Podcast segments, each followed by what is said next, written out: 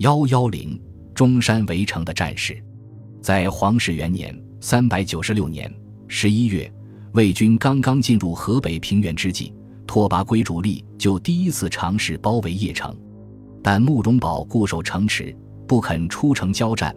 拓跋圭认为急攻则伤势，久守则废粮，遂从中山撤军，将行营安置在中山东南三百余里的卢口城。今河北衡水市饶阳县。此时，魏军主力的主要工作是从河北各郡县征集粮食，以支持大军度过冬季。魏军主力驻扎在卢口城，也是为了控制河北平原的核心地区，便于各地粮食运输到此，同时隔绝燕军中山与信都间的交通。中山燕军也对魏军的搜粮、运粮、武装进行了攻击，试图切断魏军的补给来源。次年正月末，魏军占领信都，拓跋圭主力进而转移到阳城（今河北宁晋县）。这是为了更加逼近中山，便于为骑兵洗劫中山郊外的村邑，并隔绝中山与邺城之间的交通。但此时北魏后方发生内乱，拓跋圭急于撤军回代北，便向慕容宝提出和议。慕容宝认为魏军形象崩溃，遂集中部族十二万。其三万七千向南进据滹沱河，试图阻断魏军向景行关及晋阳方向撤退之路。但野战正是北魏骑兵所长。二月，双方在滹沱河两岸数度交战，燕军失败。慕容宝率二万骑兵逃回中山，十余万燕军被歼灭。而拓跋圭也放弃了班师之年，准备全面占领河北。三月。魏军附近至中山城下，燕帝慕容宝丧失斗志，带妻子宗族逃往辽西故地，但城中的鲜卑人仍坚守不降。魏军围城至四月，军粮又将告罄，拓跋圭只得命拓跋仪暂时放弃对邺城的攻势，向主力军队靠拢。其实应当是为主力军队搜寻粮食。史书对拓跋仪所部记载不多，以形势推测。他们应当和拓跋圭一样，苦于在邺城周边搜寻粮食，而不能集中全力围城作战。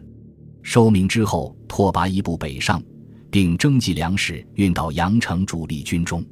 此时，中山燕军有过小规模出城作战，但被魏军击败，而魏军也无法对城池展开强攻。至五月，拓跋一部搜集的粮食也无法满足供应二十余万围城军队的需要。拓跋圭只得再度放弃对中山的围困，向东到卢口、河间一带收集粮食。由于战事已持续太久，民间可搜集的粮食极少。拓跋圭采纳燕祥臣崔成的建议，允许百姓缴纳桑葚充军粮。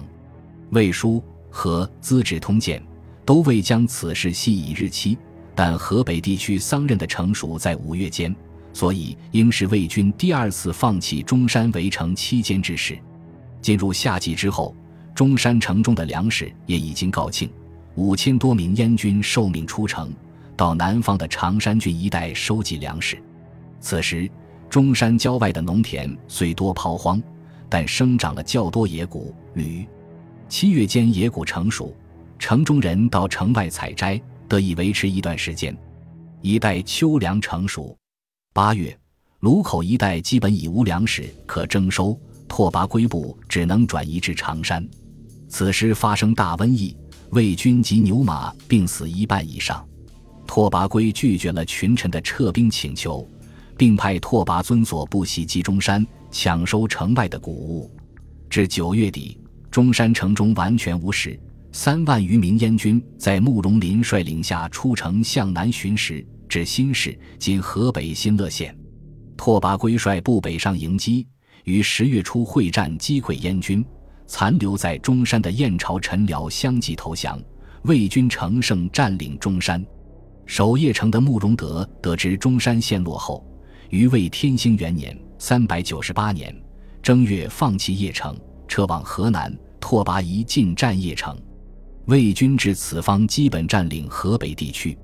自皇始元年（三百九十六年）十一月，魏军进抵河北，至天兴元年（三百九十八年）正月克邺城，共历时十三个月。